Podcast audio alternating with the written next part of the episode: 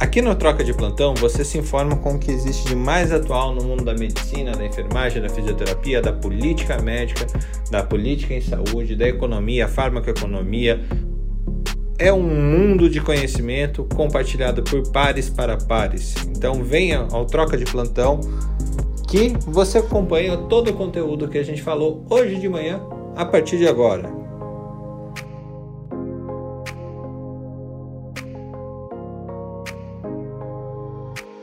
Bom dia a todos. Esse é o 19 troca de plantão da Academia Médica.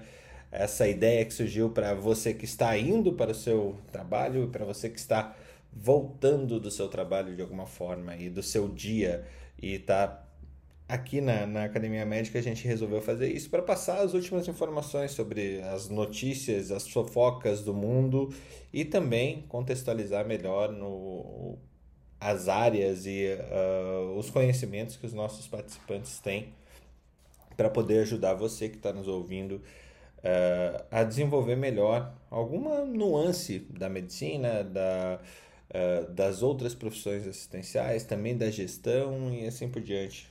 A gente está no momento de, de infectologia, onde o, o assunto Covid domina a pauta porque não tem como ser diferente. Ontem chegamos a mais de 2.300 mortes aqui no Brasil é, e chegamos à triste marca de 25% de todas as mortes do mundo na última semana.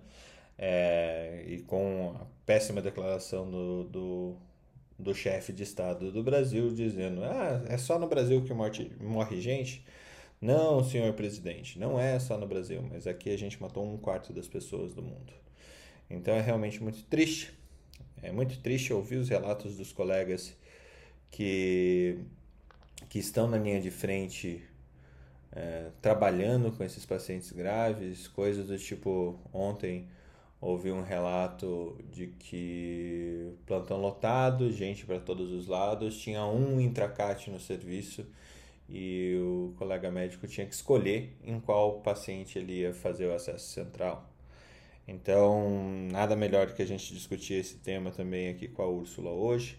É muito pesado, é muito triste, é um, mas é um momento que a gente vive é um momento que a gente tem que documentar também para que a gente aprenda, consiga aprender ou para que a gente dê possibilidade para que a gente possa aprender para esse futuro e futuras pandemias que provavelmente virão. Vocês veem eu enchendo o saco do Felipe aqui várias vezes falando, essa é a última pandemia que a gente vai ver. Não, não é. Então, hoje a gente tem uma convidada, é, pessoa super especial, conheci há pouco tempo, mas que vem com uma bagagem é, gigantesca, uma bagagem de alguém, de mais um inquieto da medicina é, que é a doutora Úrsula, é, Úrsula Guirro, é, lá daqui de Curitiba, e a ideia hoje é falar sobre se a pandemia é desculpa ou não para a distanásia. Antes da gente chegar a esse assunto, a gente tem as nossas fofocas do dia. Úrsula, eu vou começar contigo. Você tem uma fofoca de ontem, assim, de ontem ou do fim de semana, que, que você reconheceu. Pode ser boa, pode ser ruim, pode só ser notícia também. É, aqui é, é microfone aberto para fofoca. Poxa, me pegou despreparada, Fernando. Não, não. Não tem fofocas? Não, não de bate pronto não. Não, então tá bom, tá muito não, cedo deixa, ainda. Deixa, eu acabei de chegar, peguei minha cadeira, então deixa eu sentir um pouco mais. Mais à vontade. Não, tudo bem, tudo bem. Você vai lembrar no meio do caminho. É, mas seja bem-vinda e bom dia, porque fofocas a gente sempre tem, tá? Mesmo que não lembre de pronto. seja bem-vinda. Bom dia, obrigada pelo convite em primeiro lugar. E, bom, deixa eu conhecer mais a, a equipe, né? Bom, eu, eu fiz cuidados paliativos, né? Eu sou, sou, sou médica paliativista hoje em dia.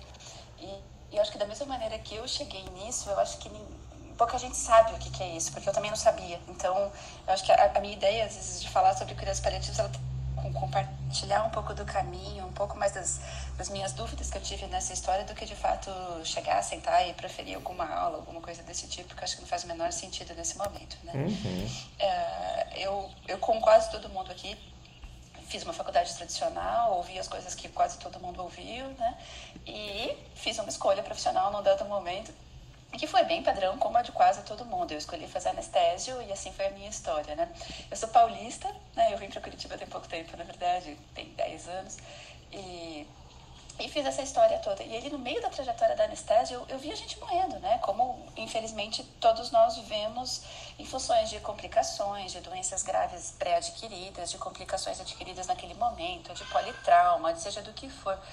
E aquilo me incomodava, porque assim, eu via que, eu via que eu não sabia lidar, é fácil terceirizar para os outros, né? Eu via que eu não sabia lidar com o fim de vida, tinha muitas dúvidas, morria de medo de ser processada e, e via que os meus colegas também. Então, é, eu acho que boa parte da minha trajetória profissional, estou formada há quase 20 anos, ela foi direcionada para esse incômodo, né? E aí eu comecei a compartilhar um pouco disso com o Fernando recentemente e, e veio compartilhando isso talvez por alguns textos, não só na academia, mas em outros locais, que essa foi uma inquietação minha e eu vejo que assim, eu, eu tive a oportunidade de buscar esse conhecimento, de tentar entender um pouco melhor, entender quais são os limites éticos e legais dessa coisa toda, né? E técnicos.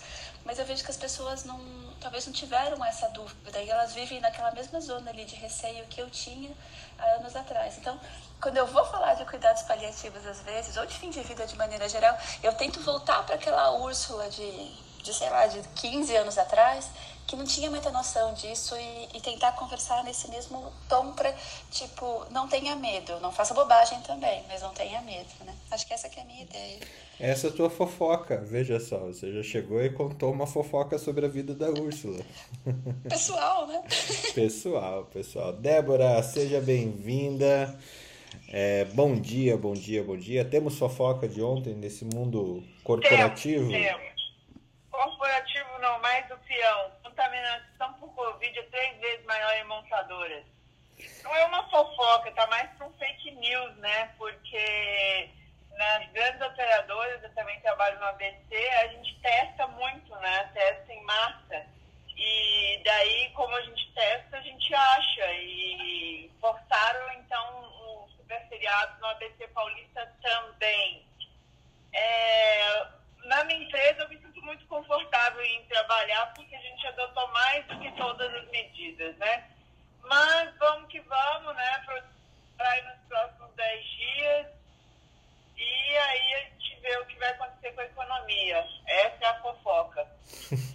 Mas é, é uma excelente fofoca, porque eu vi essa discussão ali no grupo de, de médicos do trabalho, a maior parte são médicos do trabalho ali, é, e realmente é isso, né? A falácia do de você é, testar muito e no testar muito você pega mais casos, né? Então, é, só que não, aos olhos do jornalismo ou aos olhos do, do cara que não entende nada de epidemiologia, é, montadoras virou um antro de Covid. Então, é, é muito triste ver isso dessa forma. Felipe, bom dia, bom dia, bom dia. Seja bem-vindo a mais esse Troca do Plantão. Temos fofoca do mundo infectológico? O que mais tem fofoca é do mundo infectológico, né? Mas tem uma notícia, olha aí, o spray nasal israelense foi aprovado para ser utilizado. Bomba! Bomba? Não é o spray que Bolsonaro quer, é ah. outro. O spray que o pessoal de Israel está fazendo é um spray baseado em óxido nítrico.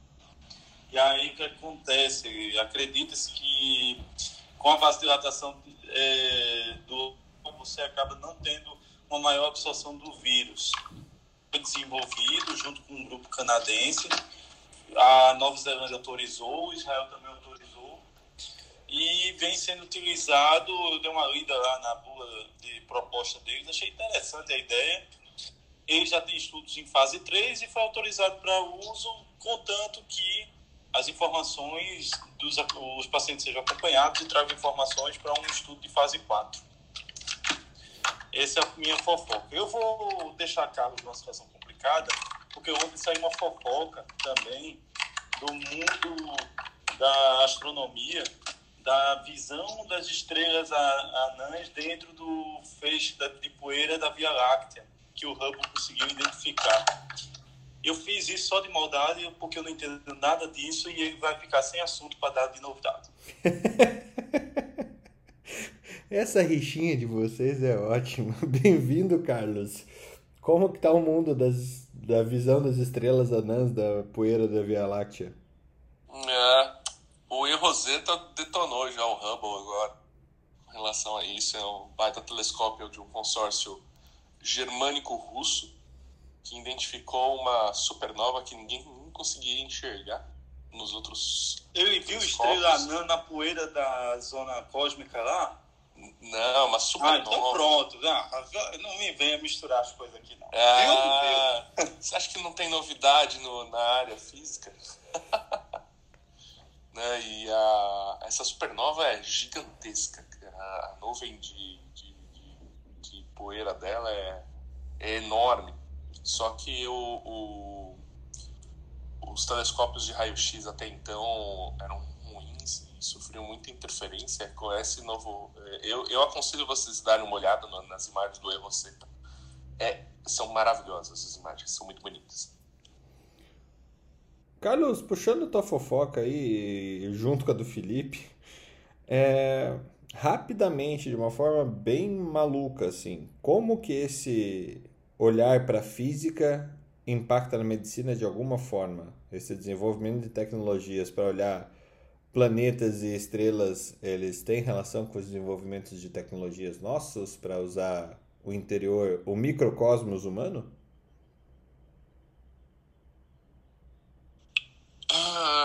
pergunta bem. Uh, eu acho que todo conhecimento humano, independente de, de quão profundo ele é em outras áreas, ele acaba ajudando você a, a, a na, na, na, saúde. Né? Eu acho que é, é, o pessoal no design fala que assim, cultura de mal é uma coisa meio é, engraçada, mas é porque, de certa forma, você vai ver que talvez eles tenham encontrado dificuldades no processo, ou, ou o processo tem uma sacada muito grande que você pode usar em outras áreas. Então, o, nesse ponto de vista, o design é muito legal para falar a respeito disso. E que você precisa estar tá sempre pegando emprestado ferramentas de outros lugares para você conseguir é, se desenvolver do ponto de vista de novas é, ideia, né? Então eu vou citar um exemplo bem interessante sobre isso, tá?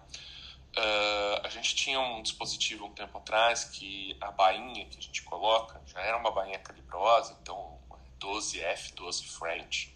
Tá? Então, para quem não sabe quanto mede, dá mais ou menos 4 centímetros de interno, dá 4 milímetros, quer dizer, de interno.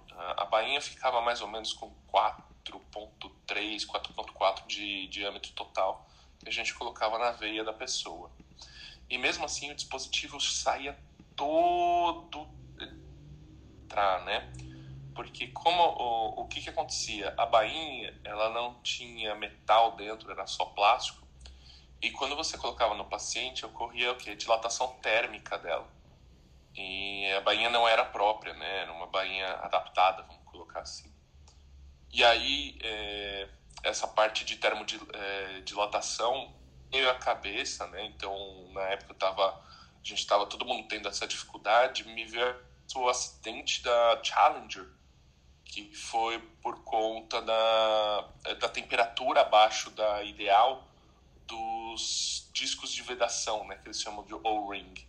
E como ele foi lançado abaixo da temperatura de, de especificação, o O-ring é, vazou e explodiu a Challenger. Então, então, por quê? Porque quando você joga a temperatura baixa dentro de um, um, um, um anel, né, você ocorre. É, é, é, imagine, é, você tem que imaginar que você está a uma faixinha, né, redonda, né. Então, é, quando você diminui a temperatura, o que está fora fica mais próximo do centro e o que está dentro fica mais próximo do centro. Então ocorre uma diminuição do tamanho do elástico, vamos colocar assim, e aumento do, do frente é, interno da bainha. Então a gente começou a jogar soro gelado a solucionar o problema e realmente melhorou bastante. E aí depois eu trouxe a bainha própria, melhorou pra caramba. Mas só para vocês terem uma ideia de que é, realmente essa, esse cruzamento de informações é muito interessante para você resolver problemas. Bela fofoca, como a Challenger influenciou o mundo da cardiologia intervencionista. Eu acho, Fernando, assim, para chegar no Hubble tem que passar pelo Leeuwenhoek, né? A gente só chegou no Hubble porque teve um cara que inventou o microscópio. E tem uma coisa interessante, né? O conceito da ressonância magnética foi baseada né, na manipulação do, dos íons e elétrons lá que teve no cosmos, né? Que o pessoal fez esses testes. Tem, eu acho que tem muita aplicabilidade assim do que se chama de física teórica que aos poucos vai se adequando dentro da nossa realidade. É, eu sempre falo que medicina é, é, saúde em geral, né? Mas medicina ela sempre está muito próxima de rocket science, né? Então a gente sempre está perto do topo do que existe da tecnologia mundial, é, porque a saúde é uma das coisas que não tem preço, né? E quando não tem preço, você tem o, a, a habilidade de poder usar todo tipo de tecnologia. E eu acho que, é, que essa conversa também chega ali na Úrsula na hora de falar de paliatividade. Mas você tem a habilidade de usar todo tipo de tecnologia para poder dar esse, esse melhor diagnóstico e o melhor tratamento. Newton, seja bem-vindo. Temos fofoca de Teresina ou de fora de Teresina? Bom dia a todos. Beleza, rapaz, eu aprendo mais com esse caso, viu? O homem é uma, é uma enciclopédia agora pra gente aprender aqui amanhã. Deixa eu falar até algumas fofocas, assim. Primeiro falando da astrofísica aí, que tem sim muita influência na medicina. Tem um efeito é, que foi descoberto, na verdade, pela velocidade de deslocamento dos astros, é, que foi descoberto por um cientista chamado Christian Andreas Doppler que ele que bate Doppler, ele que a gente se baseia pelo seguinte, é, quando um astro se desloca, né, é, contra outro, ele tem uma cor diferente, né, baseado na sua velocidade de deslocamento, do que quando ele se é, aproxima. E baseado nesse princípio, foi o princípio do Doppler que a gente vê hoje na, nas ultrassonografias. Então, aqueles, aquele fluxo que vem em direção ao transdutor, ele fica positivo quando é espectral ou negativo, é, quando ele se distancia. E, no, e nas cores ele vem azul quando é, ele vai contra o transdutor, né, fugindo do, do, do, transdutor, e fica em vermelho quando é ao encontro do transdutor. Então, esse foi baseado num efeito de astrofísica descoberto pelo Christian Doppler. Esse é o, é o efeito Doppler. Então, eu, assim, só para trazer a contribuição desse ramo aí, tem muita aplicabilidade da medicina é, com a astrofísica e a ciência é, dos foguetes também. A fofoca, é, bom, eu não sei se já passou aqui dos grupos, mas eu vi que a comunidade europeia vai fazer um cadastro, né, uma espécie de cartão vacinal para circular dentro da, da comunidade. Quem tivesse cartão vai poder circular, mas não incluiu a Coronavac nem a Sputnik, né? O que me deixa bastante triste, porque eu tomei a Coronavac e eu não sei mais agora como é que vou fazer para viajar nesse segundo semestre. Inclusive, estou inscrito no RIMS, para quem não conhece, o RIMS é o maior evento de tecnologia e saúde, que vai ser nos Estados Unidos, né? Que sempre é, mas é, esse ano vai ser em Las Vegas. É, cada ano é uma cidade diferente, era para ter sido em março, mas foi é, março do ano passado, né? Foi é, cancelado por conta da pandemia e esse ano estão tentando fazer em agosto de forma híbrida, né? Ele vai ter tanto virtual como presencial. Mas eu já comprei até, até, até as passagens, porque é um evento fantástico. Eu fui duas vezes, um evento que dá mais de 40 mil pessoas do mundo todo, onde a gente fica sabendo das tendências da tecnologia. Então, eu acho que a minha vacina da Coronavac não vai funcionar. Espero que o meu IgG, que deu agora 16, que eu estou aqui vibrando com ele, que é assim, super, super alto, valha né, alguma coisa na hora de viajar. Essa é a primeira coisa. E a última aqui é. é que o negócio pegou aqui. Eu tô, tô, tava olhando a, a notícia de Teresina, né? Tô olhando aqui meu BI, as UTIs agora, eu tenho quatro vagas de UTI e uma de posto. Então já tô vendo como é que eu vou me virar hoje aqui. Boa sorte. transformar em vaga de Covid. É isso aí. Boa sorte. Marileia, para fechar essas fo esses fofoqueiros aqui, é, você tem alguma notícia? Bom dia, você conseguiu ah, ver o sol? tema, viu, ficou... Cada vez tu traz tema mais desafiador aqui, mais instigante, viu, Fernando? Pandemia é desculpa para distanase, né? A gente já entra nesse assunto, é Newton. isso. A gente já entra nesse assunto. Marileia, bem-vinda mais uma vez para fechar esse, esse, essa sessão dos fofoqueiros aqui. É, Conseguiu ver o sol nascer hoje? Tá cinza aí? Qual a sua fofoca de hoje? Bom dia, rapidamente. Fernando, eu até botei lá no seu zap. Eu hoje estou só de ouvinte, porque eu estou levando meu, meu filho Pet para fazer exame de sangue. Ele está muito agitado aqui no carro, então só estou ouvindo. Bom dia a todos. E, e Newton, meu IgG está 134. Mas você é brasileira Poxa, tem. mas aí qual é o critério?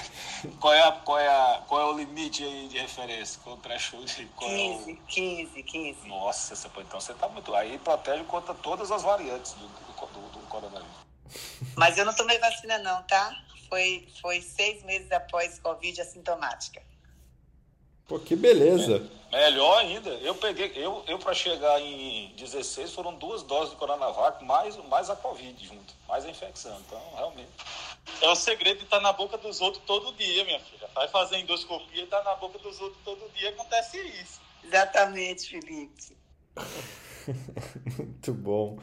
Muito Será bom. que a anestesia vale também com essa história? Com certeza, né? Quanta, quantas pessoas você tá entubando por, por vez aí, Úrsula?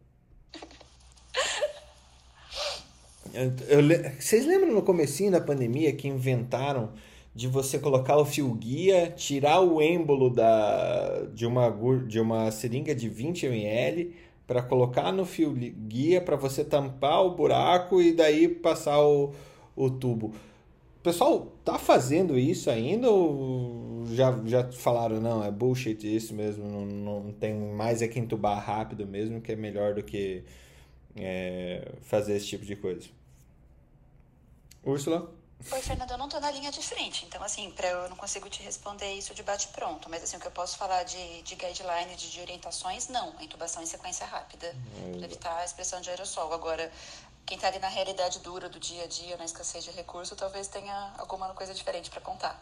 Com certeza. Parada com ligado no ventilador. Tinha parada ligada no ventilador e modelo de. Como era? Eu sei que não ventilava, não abusava e o cara ficava sem oxigênio. Tá. Então, mas qual que é a intenção disso, né? Vezes eu, eu fico ouvindo essas histórias, às vezes. Eu vi um post de rede social esse final de semana de um ex-aluno meu comentando de 17 paradas do plantão, de um dado momento com três paradas ao mesmo tempo, né? E eu fiquei olhando e pensando, mas quem eram essas criaturas que estavam parando, né? Não, e assim, num, num, numa guerra, né? A gente tem aqui as medicinas de tragédia, né? Medicinas de grandes proporções. E eu me lembrei muito, porque eu trabalhei no SAMU e me lembrava muito, que você tem um acidente de grandes proporções, né? Que você não tem condições de dar o suporte adequado, se encontrar um paciente parado, pare e vá tratar alguém que tem chance de sobreviver três paradas ao mesmo tempo, você não tem como ficar em três paradas ao mesmo tempo, né? Infelizmente, você tem que escolher. É assustador isso, mas é verdade, né? Mas você trouxe um paralelo super legal, é, Felipe, que é esse Opa, acidente. gente, obrigado, viu? De vez em quando acontece. O acidente com múltiplas vidas, eu acho que é, para um momento como, como a gente, você ter uma classificação de risco instantâneo, lógico, eu acho que não vai ter, não vai ter literatura que embase isso nesse momento, mas é, é uma maneira muito pragmática de você ver essa situação. Né? Pô, você classificar em preto, vermelho, amarelo e verde e setorizar isso, basicamente você teria que ter time de de reanimação, mas não, não dá para ter isso. Você não tem profissional suficiente nem recurso suficiente para isso. É, quando a gente falou que ia falar sobre esse tema, eu até fui resgatar uns materiais que eu tinha do ano passado e revisar o que, que a gente tinha que tinha sido atualizado e que estava fora do meu radar. Quando a gente começou a ver Itália e os países da Europa e no Brasil, a gente estava longe de chegar numa realidade como essa desse momento agora. A gente começou a falar sobre precisar fazer protocolos de esgotamento de recursos, né? E aí eu comparei, a gente teve um, um, protocolo que saiu ano passado, se eu não me engano, o primeiro foi do Pernambuco, que saiu, teve um outro conselho e, e um pouco depois veio um protocolo conjunto, não sei se todo mundo tem conhecimento, da AMIB, da Sociedade Brasileira de Medicina Intensiva, da SBGG, de Geriatria, e a Academia Nacional de Cuidados Paliativos entrou também, né? Então foi uma discussão baseada em outros protocolos e em cima do amadurecimento desses protocolos prévios que vieram dos, desses protocolos dos outros conselhos, né? É óbvio que o primeiro protocolo que saiu, e não estou falando nem desse aqui da, em conjunto com a AMIB, a Abramed e tal, é, o primeiro protocolo que é de um, de outro conselho ali incluiu idade. E aí foi um negócio que foi super questionado, né?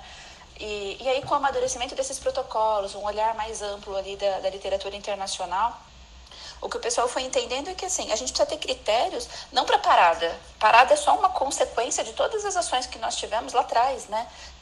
Quem que a gente. Eu não estou falando para abrir a porta do hospital supondo que tivéssemos vagas para todo mundo, né? Não estou falando de abrir e atender. Todo mundo deveria, no mundo ideal e humano e moral, ser atendido e ter os seus sofrimentos é, diminuídos, né? Mas será que a gente já não tinha essa questão de escassez de recurso para acessar uma UTI? de antes da pandemia, e aí com a pandemia só fica muito mais catastrófico, né? Porque as pessoas que eram adoecidas antes não deixam de ser, essas pessoas que já eram adoecidas, elas começam a adquirir Covid e elas também infartam, tem derrame, enfim, tem tudo que elas tinham antes, né? Então, será que a gente já não tinha, assim, e talvez, assim, pegando aqui para nossa pergunta aqui do, da nossa conversa, né? É, será que a gente já não tinha uma questão antes de não saber lidar direito com distanásia e a falta de criminalização da distanásia do ponto de vista ético? Legal, ela até tem uma certa criminalização, mas é muito pouco usual, né? Será que essa normalização da distanásia que a gente tem no meio médico não está fazendo a gente sofrer um pouco mais agora, em que o recurso está escasso, apontando para uma total escassez de recurso? Acho que isso que eu, que eu, que eu queria trazer, assim. Vamos rodar. E Jung, seja bem-vindo. Já começa com essa pergunta simples de resolver. Bom dia, Fernando. Bom dia a todo mundo. Obrigado aí por me subir. Estou sempre aqui ouvindo vocês. É... O dia começa sempre melhor. Na verdade, eu levantei a mão porque vocês estavam falando da questão da intubação do doente Covid, assim, aí eu queria compartilhar um pouco da experiência, que essa é uma das, das experiências mais, mais mais dramáticas, assim, mais estressantes na medicina que eu vivi, assim, nos últimos tempos, né? É, eu trabalho lá no INCA, eu vi muito paciente Covid em paciente oncohematológico, né? E o INCA acaba sendo ainda uma ilha, né, dentro do SUS. E o INCA comprou vídeo laringo e tal, e aí os anestesistas fizeram treinamento para os residentes aprenderem a entubar com vídeo laringo. Eu falei, cara, eu quero fazer esse treinamento também, me bota aí fui fazer. E aí, sim, um dos fundamentos do, do treinamento era assim, cara, a gente está vivendo uma situação de guerra. Isso foi logo no início, tá? Isso foi logo lá no, na, na, na, primeira onda, a gente está vivendo uma situação de guerra. E a prioridade no processo de intubação é proteger o profissional de saúde e a equipe de saúde e não o paciente. Esse era o fundamento da sequência rápida em que você não podia abusar o doente para fazer intubação. Então era um negócio muito louco, assim, porque você faz três drogas, se não me engano, a gente estava fazendo a lidocaína, o etomidato e depois o, o curare, numa sequência super rápida, e é isso, o doente para de respirar, você tem que intubar o cara de primeira, então já é aquela coisa, já é aquela tensão. Isso vai de encontro com o seu instinto como médico, do tipo, cara, se você não conseguir intubar, seu primeiro movimento, sua primeira atitude vai ser ambusar. E isso aconteceu demais, assim. Eu, eu entubei alguns pacientes, não entubei muitos, assim. Eu queria ter participado, vivido o momento, mas lá eu ainda tenho uma prerrogativa de como eu sou coordenador da residência, eu acabo meio, cara, vocês vão lá, eu vou quando eu quis fazer, mas eu não precisava fazer, eu consegui, acabei conseguindo entubar todos os meus pacientes, mas assim, é, é, é, teve muita situação de que, cara, o médico não conseguiu entubar e apesar das recomendações de não abusar, o instinto médico de, de salvar a vida naquele momento levava o cara a ambusar o doente e aquilo disseminava aerosol e contaminava todo mundo. Então, assim, esse trade-off dessa escolha, sabe? É, me protejo, meu instinto médico é que vai para vai para cima e vou abusar e, cara, paciência. Então era uma situação super desafiadora, assim, do ponto de vista médico e humano ali, essa, essa intubação do doente. Úrsula, comentários, pessoal? Uau, né? Eu acho que é interessante porque a gente começou a ver acho que um monte de fragilidades, né, com, com pandemia. A gente começou a ver fragilidade do sistema, fragilidade na nossa formação, né, fragilidades e que até que ponto a gente dá conta de lidar com elas ou a gente vai ter que aprender a conviver com elas, né? Então, olha só, eu, eu lembro que lá no começo eu também fui convocada para grupos e para relembrar protocolos e relembrar práticas de intubação, né? E aí é curioso quando a gente percebeu, eu lembro de alguns colegas meu, meus falando, ah, mas eu sou, enfim, colocava uma especialidade ali que não está habituado com via aérea, né? Eu vou ter que ser convocado, eu vou ter que aprender a intubar? vai, assim, na verdade não era nem para não ter desaprendido, né? Ou não ter aprendido, talvez. Então, olha só, a gente começa com fragilidades desse tipo, assim, pessoas que não sabiam intubar e que agora vão ter que lidar não só com uma intubação simples e fácil, né, mas intubação num paciente instável, hipoxêmico, com potencial de contaminação. Né? Então a gente sempre fala, em anestésio a gente faz muitos protocolos de treinamento, treinamento, treinamento, até quase que aquilo virar medular, né? Você está dormindo e está entubando as pessoas, né? É, você, o profissional, né? não o paciente. É, então, olha só que interessante. A gente precisou aprender algumas coisas, aprender no meio do trânsito, né? Se aprimorar no meio da pandemia e, e lidar com esse tipo de coisa, né? E, e, a, e, a, realidade que a gente tem. Então, eu brinquei quando eu comecei a ver a pandemia, eu falei isso ano passado e e eu continuo olhando e falando isso, né?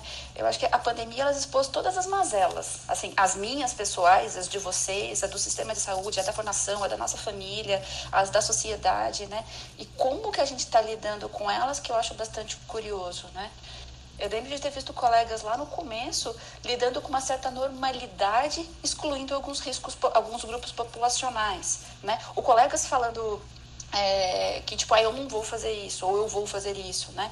Então, a gente precisou lidar com todas essas mazelas, né? E aí, aí eu volto um pouquinho do que o Jung falou ali agora há pouco, mas só para usar de exemplo e poder continuar a conversa, né? Eu entendo o instinto, acho que é que nem uma mãe que vai correndo para salvar um bebê, um filho, né? E acaba se machucando também de catástrofe, né? Mas aí eu me pergunto, o instinto talvez a gente precisa treinar ele um pouco, né? Porque de que me adianta uma equipe médica inteira doente para a tentativa de salvar um doente. Eu entendo o nosso instinto e, e, ok, eu acho que esse, a gente compartilha isso em graus, em graus dos mais distintos, mas todos nós compartilhamos esse desejo de salvar e de melhorar a vida das pessoas, né?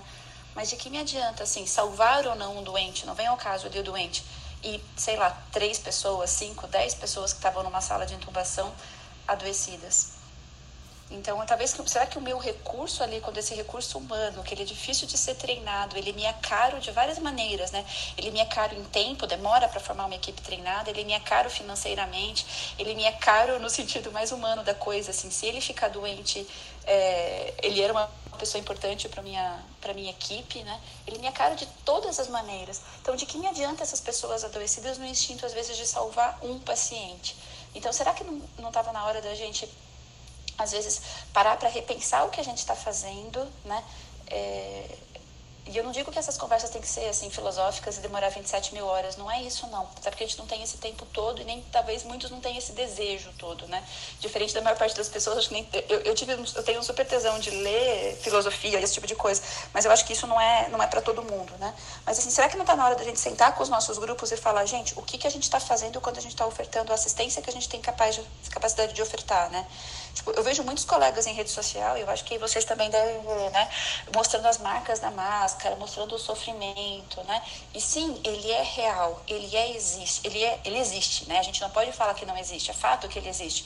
Mas assim, será que a gente não precisa tentar começar a trazer a nossa equipe de volta para o centro, manter essas pessoas sãs na medida do possível, né? Emocional, físico, biológico, em todos os sentidos, e tentar assim dar um regras, assim, dar protocolos. Eu não gosto de engessar tanto negócio assim com regra e protocolo, mas trazer as pessoas para um centro razoável de volta, do tipo, você não vai salvar todo mundo. Né? A gente precisava de políticas públicas talvez um pouco mais eficientes, número de recursos, de leitos, de drogas, de profissionais de saúde, um número maior. A gente está com um negócio que, infelizmente, ele controle ou já saiu do controle para não ser menos delicada, né? mas será que a gente não precisava voltar um pouco e falar, tá, diante da situação e o Felipe falou agora há pouco, né? Diante de uma catástrofe, e sem, sem usar a palavra para assustar as pessoas, né? Mas assim, diante disso, a gente vai ter que olhar para o que a gente tem condição de ofertar e o que a gente não tem condição de ofertar. E não talvez sacrificar mais gente da nossa equipe é, usando talvez esse argumento de, de, de, salvar pessoas, né? Até porque quando eu, quando eu vejo, assim, quando eu discuto às vezes com alguns colegas em que eles... A semana passada, até contei para o Fernando, assim, semana passada um aluno meu veio me pedir uma ajuda que eu estava com uma questão ali de fim de vida e de bioética, que são as duas áreas que eu, que eu estudo hoje em dia muito, né? É, para uma solução ali de fim de vida, né? E ele veio com uma ideia que me era assim um pouco complexa, e a gente pode falar mais para frente disso. E, e aí na decisão junto com esse aluno, eu fui ex-aluno, né? Hoje em dia ele já é médico. É, eu falei, será que o fim de vida desse paciente ele já não é inevitável? Né? Então, assim, você está me falando de uma porção de coisas, mas não é porque o fim de vida é inevitável que você vai abandonar ou que você vai ignorar a realidade que você tem e dar um monte de recursos, né? Então, assim, o que, que esta paciente precisa para ela ficar confortável? O que, que você precisa para você, médico, ficar confortável? E você perguntou para sua equipe o que a sua equipe precisa para ficar confortável? E ele está falando ali de um olhar de um pronto-socorro de uma cidade pequena com um respirador só. Então, assim, a realidade deste colega é completamente diferente da realidade de outro colega numa capital ou numa outra cidade grande, né? Então, será que a gente não precisa voltar um ponto atrás, assim, e, e parar de agir, talvez, nessa esteira rolante e falar, peraí, o que, que eu estou fazendo? Quais são as nossas capacidades? O que, que eu, Úrsula, sou capaz? O que a minha equipe é capaz? E estes são os nossos limites. O que passar disso, a gente tem que ter, assim, é, tirar esse peso do ombro, porque a gente não vai salvar todo mundo. É ter noção dos nossos limites e as nossas clarezas. Eu acho que está faltando um pouco disso. É, eu tô, tô completamente é, satisfeito pelas provocações que você está trazendo, Ursula. É uma visita que a gente realmente tem que fazer é, sobre esse processo todo de, de trabalho, né? De trabalho do médico, o dia a dia do médico, do enfermeiro, do fisioterapeuta, de todo mundo que está vivendo essa, essa loucura pandêmica de alguma forma, né? É, Ana, pode falar. Ah, não, pode falar. Logo mais para o começo da pandemia, não vou me lembrar que mês agora, mas foi inverno do ano passado, né? Chegou uma história até, até meu conhecimento de uma paciente que ela tinha uma doença de fim de vida já, o que que era? Agora acho que era uma fibrose pulmonar, alguma coisa, mas um estado muito avançado, dependente de oxigênio já, né?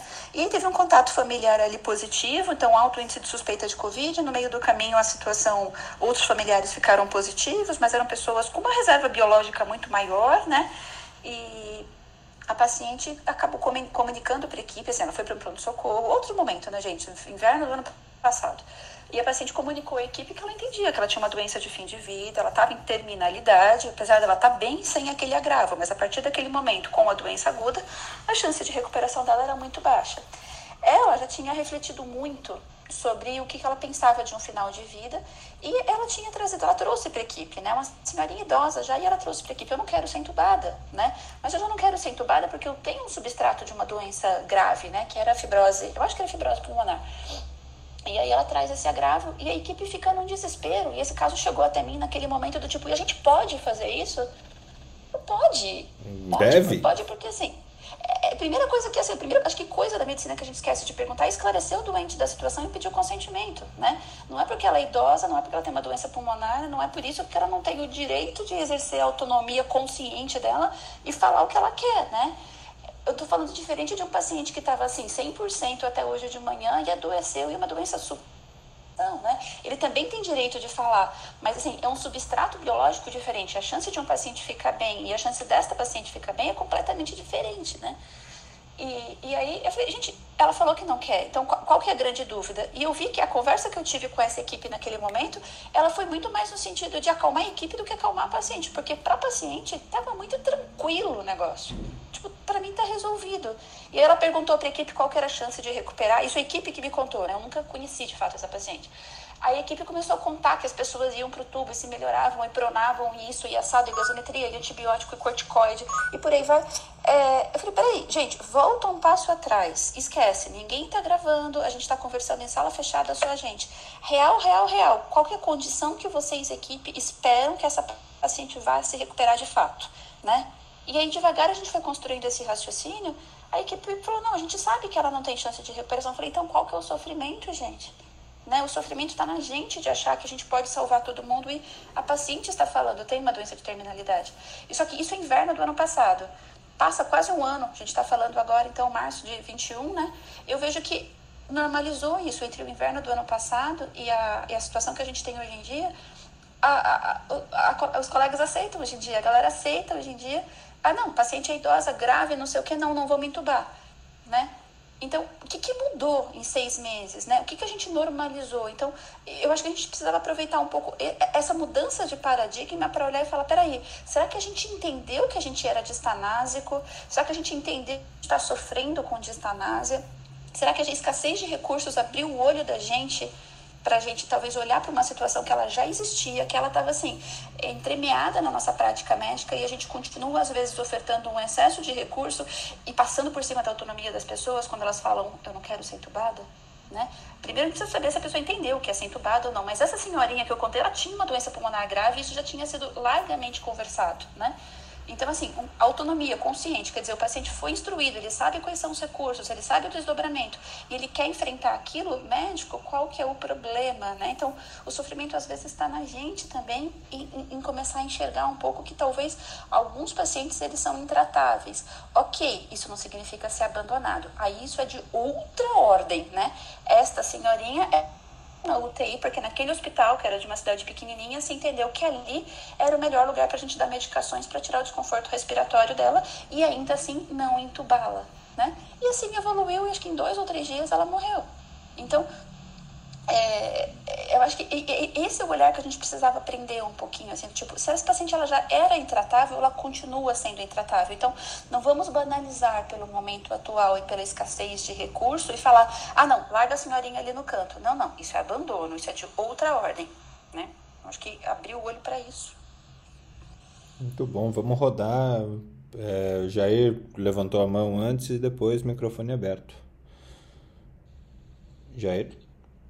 Bom dia a todos, bom dia Fernando, bom dia colegas. É, eu só queria eh, participar da discussão, né? óbvio que é, minha para quem não me conhece, eu sou pediatra, né? Minha atuação em pediatra, trabalhei em terapia intensiva por 16 anos e eu acho que esse é um tema super oportuno e eu acho que tem que ser algo assim, parabenizar pela escolha do tema, parabenizar a Úrsula aí por essa abordagem. Eu acho que isso é algo que tem que ser visto com bastante carinho na formação do médico, né? Que sai, não sei, hoje em dia eu perdi um pouco o contato com a formação médica, mas sai com um pouquinho daquela, ainda daquela visão, né? Onisciente, onipotente, onipresente, que ele vai fazer tudo, que ele é a favor da vida, que ele é anti-morte.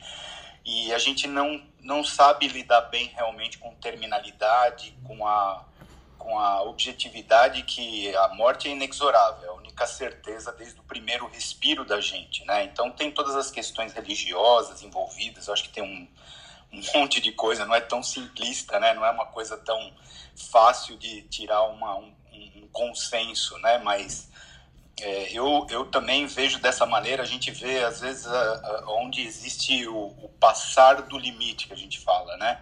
Na, na, no ponto de vista pediátrico, eu acho que é legal o avanço tecnológico, mas a gente vê hoje em dia as consequências muitas vezes dessa onipotência médica em cada vez mais tirar bebês, né, que antes julgados inviáveis ou, ou fetos que teoricamente estavam no limite da viabilidade da vida e a gente vai, vai até o fim, pisa fundo e depois a gente acaba entregando para a sociedade, para a família, as consequências disso, né?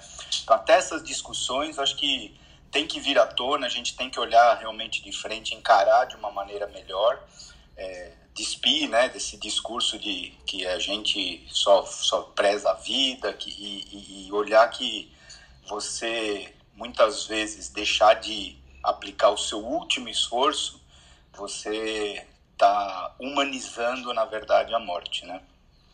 É, eu, eu gostaria de ressaltar de Úrsula o ponto que você trouxe de, da pandemia ter exposto é, mazelas, né, que a gente já tinha tanto de formação quanto de organização. E eu acho que esse ponto ela, ela nos torna mais distanásicos, mas não é uma distanásia intencional. E é, no fim do dia, a distanásia nunca é intencional, né? Eu, eu gostaria realmente só de, de, frisar isso. Carlos, abriu o microfone?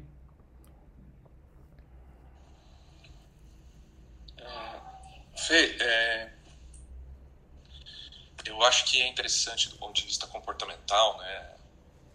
Um dos assuntos que eu também gosto de estudar fora da medicina, um pouquinho mais fora da medicina, mas uh, um dos mecanismos mais importantes nossos em termos de ação, né, de, de proação, é que o ser humano odeia ter a sensação de é, que é deixar uma, alguém desconfortável, dê alguma coisa para ele, arranque da mão, né? Uma sensação horrorosa. Né? E, e, é bem o que o Jair colocou, né? Que a faculdade nos ensina a ganhar, né? A gente lida muito mal com, com as perdas batalhas, né? Entre aspas. Né? Ou simplesmente você entender que não existe batalha ali, né? Eu acho que está na hora da gente realmente começar a entender que, uh, como parafraseando um pouco o, o filme, né? É, só tem duas coisas na vida que certas, né? Morte e o resto é tudo incerto. Então acho que está na hora de realmente começar a encarar que isso não é uma perda, é um processo de como encarar o mundo de uma forma um pouco mais é, de fato mais humana, eu acho até. E, e, começar a diminuir um pouco o impacto desses viés que a gente tem na nossa decisão do dia a dia, é, que é muito importante. Legal, Ana. É, eu, eu achei muito interessante, Fernando, a coisa que a Marileia colocou. Os dilemas que a gente tem diariamente quando você organiza um sistema de saúde, quer seja público, quer seja privado é, os tratamentos raras, como o caso da né? É, a atrofia muscular espinha, quem não conhece, é uma doença genética que ela provoca é, alterações no desenvolvimento motor e, e psíquico e mental da criança e com a mortalidade ainda na, na, na infância, né, geralmente. E esses tratamentos que vêm surgindo, começou com Espiranza, né, que já era, o tratamento custa, a gente já teve um caso aqui na Unimed Teresina, custa com dólar agora alto, cerca de 3 milhões de, de reais, que é o que está, por enquanto, vindo aqui para o Brasil ainda, né? Ah, os Algensman, que promete, inclusive, de ser melhor, né? É, ele é mais caro ainda. Então, assim, quando você passa a fazer análise de custo-benefício do ponto de vista populacional, e aí eu não estou falando de individual, logicamente, se for seu filho, nenhum dinheiro no mundo vai ser muito para melhorar a qualidade de vida e, às vezes, a sobrevida do seu filho. Né? Mas, do ponto de vista de sistema, como encarar situações como essa? Eu vou dizer uma coisa, por exemplo, se você pegar isso numa operadora pequena, como a gente tem aqui, por exemplo, unidades pequenas aqui no nosso estado de média tem duas mil vidas, se ela pegar um, um paciente desse, ela quebra com um paciente. Vai prejudicar todas as outras duas mil vidas ou quatro mil vidas que, ela, que estão sob, sob seus cuidados. É, como é isso no sistema de saúde? Então, por exemplo, visão, minha visão, escapar desse problema. Por quê? Não sei se todo mundo sabe, mas as operadoras vivem de cálculo atuarial. Né? Já falei isso aqui em outra sessão. E o que é isso? Você baseia o ticket médio que você cobra do paciente no que você gastou no último ano. Se você pega num determinado período uma decisão judicial que faz com que você pague uma, uma dessa e pior, aplicada em um determinado tipo específico de AME, né? É, que você descobre através da análise genética. Então aqui, por exemplo, a gente já teve um liminar para outro tipo que não tinha benefício, que a gente acabou ganhando e não, e não teve que pagar, mas a outra a gente pagou. É, tu imagina que isso vai surgindo e o judiciário não tem nenhum cuidado com nada disso. O judiciário ele quer, em regra, passar a bola. Então assim, se está escrito lá que é risco de vida, risco de morte, que é urgência, ele vai lá e libera e acabou. Ele não vai nem atrás de, geralmente atrás de fundamentação científica. Essa é a realidade do Brasil. É, como equilibrar isso do ponto de vista financeiro. A minha ideia é que o Estado existe para essas situações também. Essa é uma ideia. O Estado, essas, essas medicações raras, onde você não, não, não pode garantir equilíbrio financeiro das, das instituições, no meu ponto de vista, teriam que ser fornecidas pelo Estado, que tem um lastro muito maior. E essas medicações estão no SUS também, assim, já, já tem judicialização no SUS para isso. A, a, o a Espiranza, que é o medicamento mais, entre aspas, popular agora para isso, ele, na verdade, ele traz uma sobrevida maior, melhora um pouquinho ali naquele desenvolvimento, mas o paciente acaba morrendo mesmo, entendeu? Então, assim, é, Mas, Newton, Newton acho, acho, que o problema, assim, é, só, só para voltar ao tópico, mas eu acho que esse é um dia que a gente, um, uma outra discussão que a gente tem que fazer. Esses dias eu ouvi um menino de 20 anos que precisaria desse medicamento, só que na época que ele precisaria, ele não, não, não tinha essa oportunidade. Na hora que você fala com o paciente, parece que quebra todas as argumentações.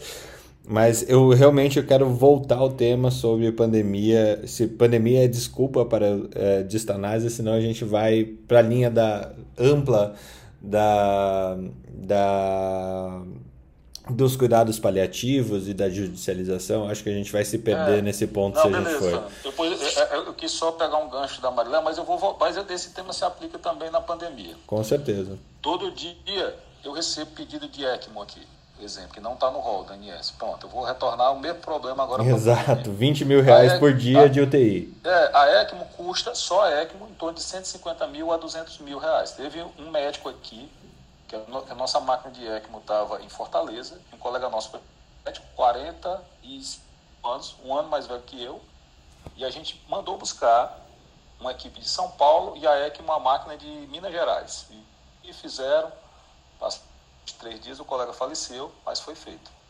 Essa é outra decisão. Então, assim, que, conversei com a minha equipe de é, UTI ontem, como, quando foi me perguntado isso.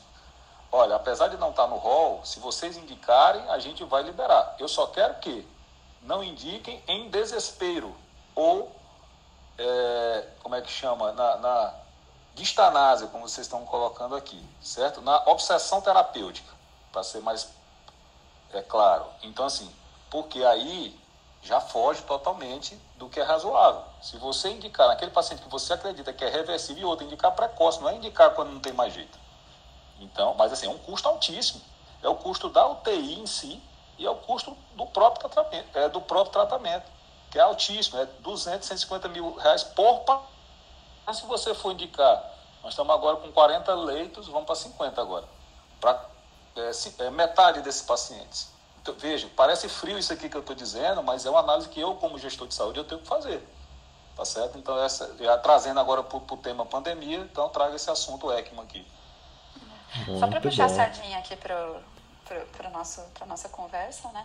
É, e aí, completando um pouquinho, eu achei bem interessante o que o Jair falou da pediatria. Pediatria definitivamente não é, fora da anestesia, em cuidado paliativo, pediatria não é a minha maior experiência, mas conversei muito. Eu não tenho experiência assistencial em, em paliativo pediátrico, né? Mas olha só que, que interessante. A gente falou, depois a Marileia falou uma situação interessante, né? E o Carlos, Carlos, obrigado, um cirurgião, um intervencionista falando sobre cuidados paliativos. Isso aquece o meu coração às sete horas da manhã. Porque olha, a gente acaba tendo, assim, muito. A gente fala. A, gente, a fragilidade de formação, né? É, mesmo a gente falando aqui com. A gente conversando aqui numa conversa, o cuidado paliativo veio como recursos. E aí, interessante quando eu já não lembro mais quem que falou isso, acho que foi o Jair. Mas assim, será que a morte não faz parte? Não, Carlos. Será que a morte não faz parte da vida? Né? Então, se a gente voltar, a gente começasse a compreender que o, a morte em si, eu acho que é o menor dos problemas, mas o processo de morrer talvez seja o grande problema, porque esse passa pela mão do médico. A morte propriamente dita, sim, passa pela mão do médico, mas talvez ela está num ponto assim que já é inexorável a coisa muitas vezes. Então, as decisões durante o processo de morrer talvez seja o nosso maior problema, né? E aí, quando eu, e aí, vou convidar vocês para lembrarem de vocês na época da faculdade, vocês lá com seus 20 anos, né? Se alguém falasse a palavra cuidado ou medicina e paliativo junto, o paliativo vem de remendo, né? A gente não pensa em paliativo, um manto protetor católico, que é isso que é palium, né? Que é um manto protetor. Então, assim, todo mundo pensa paliativo, ah, é cuidado de quando não tem mais nada o que fazer. E de verdade, de verdade, é o contrário, né? Se a gente tivesse recebido uma educação paliativa durante o curso tivesse realmente acolhido que paliativo faz parte do processo do adoecer e morrer, a, a gente ia entender que existe, por exemplo, um negócio que chama abordagem paliativa. Tipo, ninguém é especialista aqui em cuidado paliativo e a gente inclui as questões do fim de vida para manejo dos sintomas e, muito mais do que técnica para manejo de sintomas, conversas com a pessoa e com a família e este acolhimento para que as pessoas se sintam seguras com a gente, chama soft skills, né? A comunicar, a explicar, a escutar pessoas, a olhar sofrimento, atuar onde a gente precisa, né? E isso não precisa ser só médico, a gente tem equipe multiprofissional para ajudar a gente. Eu brinco às vezes com a minha equipe, inclusive para aquilo que a gente não é competente para fazer, né? Então, por exemplo, eu tenho uma psicóloga na minha equipe que é super acolhedora. Poxa, peça ajuda dela, converse no bastidor com ela o que a gente precisa, né? Sintonize a psicóloga e deixa ela fazer o melhor que ela pode fazer, porque talvez eu não possa fazer esse acolhimento também quanto uma profissional que é dedicada nisso, né?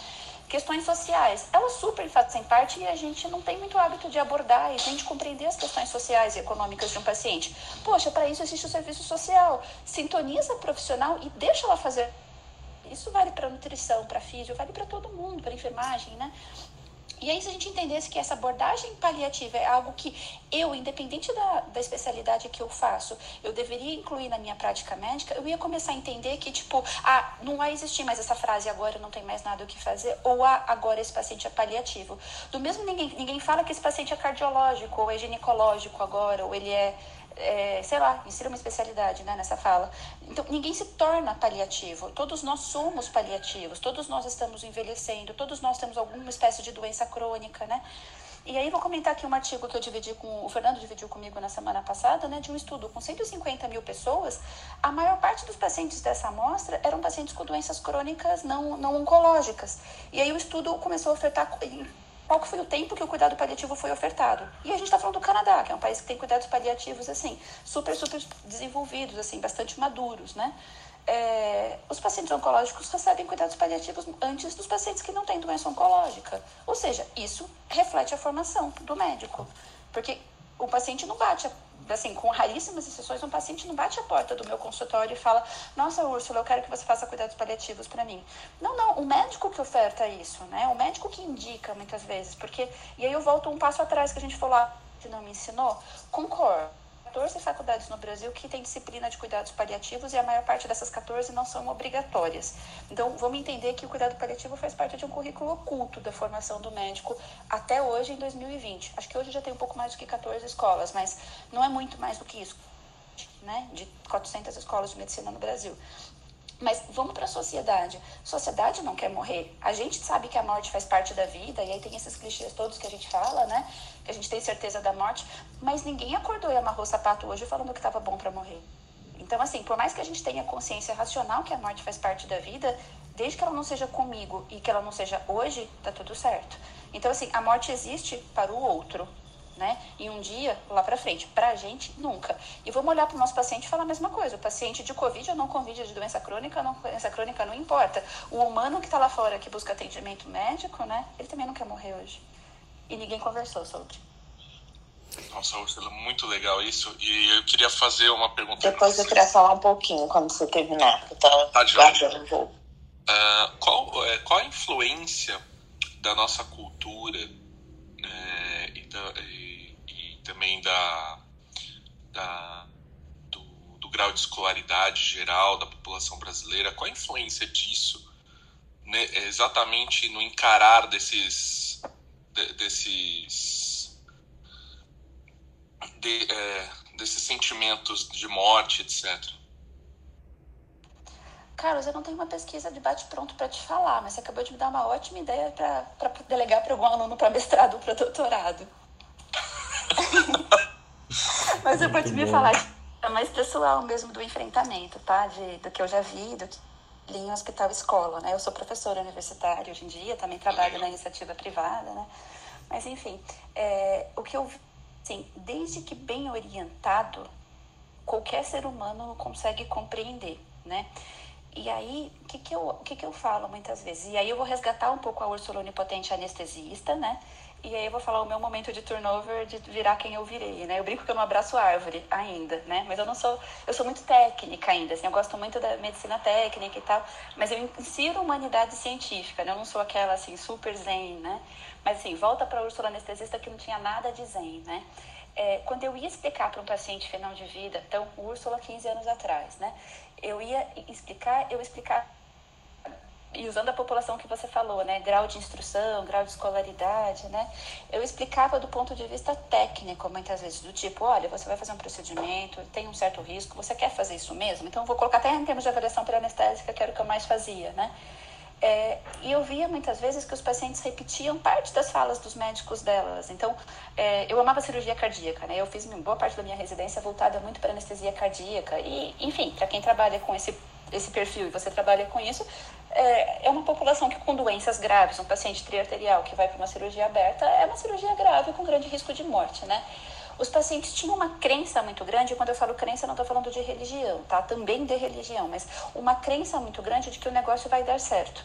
E às vezes, quando eu conversava com o mesmo cirurgião delas, a crença era muito parecida. Eu não estou falando religião, porque os pacientes foram explicados que, olha, a gente vai fazer isso, vai tirar uma veia da perna, vai tirar uma veia do braço, e vai fazer isso, vai fazer assado, e, e vai dar certo. Então, assim, eram pacientes que, quando eles foram instruídos com este grau e eles entenderam essa informação, eles tinham certeza que o negócio ia dar certo, né? E aí quando a gente fala de populações talvez assim mais esclarecidas, e às vezes elas têm mais recursos intelectivos para compreender mais características técnicas e vão olhar na internet. Então, veja só, talvez o recurso que eu tenho que utilizar para conversar com uma população que é muito mais frágil do ponto de vista intelectivo ou ou muito mais rica do intelectivo e cognitivo são recursos diferentes, mas a informação é a mesma. E aí eu lembro às vezes de entrar em anestesias com cirurgiões em que eu tinha mais confiança, que conversavam mais com seus pacientes, porque se o negócio fosse mal e o paciente não saísse de SEC, por exemplo, e a gente tivesse que comunicar uma notícia de morte eventualmente depois, eu sabia que eram pessoas que estavam mais preparadas. Então, talvez eu mudaria um pouco a, a, a pergunta, assim, a resposta né, da sua pergunta, mas eu acho que a gente precisaria estudar. Mas eu acho que a coisa ela não se apoia tanto no entendimento de cuidado paliativo em, em cognitivo ou em poder econômico, mas em como o profissional explica, né? Então, por exemplo, eu vejo, por exemplo, pacientes eu estou falando do setor privado, né? Médicos que contaram muito para os seus pacientes, assim, de que tudo que ia dar certo com os vários procedimentos, eu vou falar de oncológico, mas podia ser qualquer outra coisa, né? Mas que não, não, não falaram sobre fim de vida com seus pacientes, não construíram essa possibilidade ao longo do atendimento, né? É, e aí eu pergunto, por exemplo, para os colegas, quando a gente descobre um paciente que tem uma neoplasia, mesmo que numa fase inicial, assim, mas tem metástase, Será que a gente já não tinha que começar a conversar com essas pessoas sobre será que vou te dar todo o atendimento? Não falar cuidado paliativo como abandono, aquilo que eu falei do cuidado paliativo agora virou paliativo, o paciente virou paliativo. Não, ninguém vira paliativo, todos nós somos é, de alguma forma pacientes é, envelhecendo, somos paliativos, mas quando eu estou falando de uma neoplasia metastática, esse paciente, claro que ele pode viver muitos anos e a gente as terapias aí, as imunos têm feito os pacientes viverem muitos anos. Mas será que não está na hora da gente começar a conversar e inserir essas conversas com os pacientes e aí respondendo a sua pergunta no nível do que o paciente compreende, né? Então, paciente bem orientado pelo médico, em especial aquele médico que o paciente confia. E, em geral, esse médico que o paciente confia, Jair, é o pediatra, né? É, Carlos, é, é o cardiologista, né? É, geralmente é aquele médico nativo do paciente, aquele camarada que ele confia. E aí eu coloco uma outra situação para te devolver a história, né? Porque o paciente, quando ele vem para mim, muitas vezes, quando ele é indicado para mim, eu faço muitas vezes uma gestão compartilhada. Então, eu preciso saber conversar com este médico e este médico precisa estar aberto para conversar comigo também. Então, para não ficar aquele embate do paciente é meu e do cardio, ele é meu e do onco, ele é meu, né? A gente precisa aprender a conversar, porque no fogo cruzado disso, quem está é o paciente e a família. E aí, se a gente não conversa, cada um dá uma informação diferente e o paciente simplesmente fica perdido no meio dessa conversa. Mas, Carlos, você me deu uma ótima ideia para orientar num mestrado. Então, assim, eu te agradeço e eu te chamo quando isso acontecer de fato. Se você quiser vir, a gente conversa. Muito bom, Ana. Você já está aguardando um tempão aí. Bem-vinda, bem-vinda de novo, mas eu sei que essa área você adora também. Ah, não, gosto mesmo de cuidados paliativos, amo e fico sempre preocupada com a preparação dos residentes, né? A gente é, briga muito por isso no hospital. Eu ia voltar num assunto de 40 minutos atrás. Tanto tempo que eu esperei para falar. Pode voltar. Desculpa aqui, modera... falha de moderadora aqui. tem problema. Deixa eu falar. É, a Úrsula, tava, quando eu ia falar sobre isso, estava falando de os médicos serem treinados para fazerem que não sabiam e tal.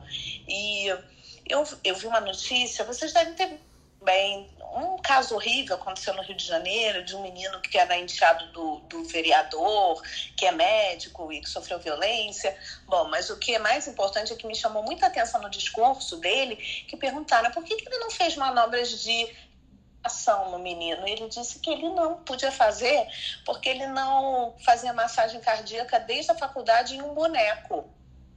Aí eu, aquilo me chamou tanta atenção, fiquei tão chocada. Eu falei assim, como um médico está é, tá atuando e ele nunca fez uma massagem cardíaca. Como a gente está deixando as pessoas saírem da faculdade sem saber entubar, sem saber passar um acesso venoso central, sem saber fazer uma massagem cardíaca externa? Por que isso?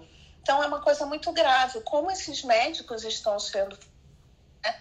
E, e também informação, os acadêmicos que porventura estejam aqui vendo, que eles não se deixem ficar assim, que eles busquem alguma maneira de superar essa lacuna da, das faculdades de medicina, porque não é possível que a gente deixe médicos serem formados dessa maneira. Eu, quando estava na faculdade, eu, tudo que eu queria aprender é tubar, é, é, passar acesso venoso central. Então, não, não, não pode sair da faculdade assim e pelo menos uma residência tem que ter essa experiência. Eu, eu fiquei um pouco. O caso todo chama atenção, mas eu fiquei bem chocada com essa colocação. Depois eu tenho duas notícias para dar, se puder. A gente já vai para elas. Eu, eu queria. É, Úrsula, e a gente, a gente falou, a gente trouxe o tema de distanásia e se a pandemia é desculpa ou não, né? E voltando a essa questão que a Ana colaborou muito bem agora, dessa exposição das nossas fraquezas como profissionais individuais e como equipes, como lideranças de equipes individuais, de equipes segmentadas país, país afora, e tendo que lidar com política, tendo que lidar com as relações familiares, tendo que lidar com a falta de recurso, tendo que lidar com a falta de tempo, porque tudo que a gente conversou até agora sobre paliatividade é, demanda tempo para que você é, seja transparente com o paciente e com o familiar do paciente a respeito do, do desenvolver da doença que ele está tendo. E aqui no Covid esse desenvolver é super rápido. Né? É, como que você está vendo essa necessidade de tomar decisões rápidas, às vezes sem mesmo consultar, não, mas sem mesmo comunicar à família é, que essas decisões estão sendo, estão tendo que ser tomadas?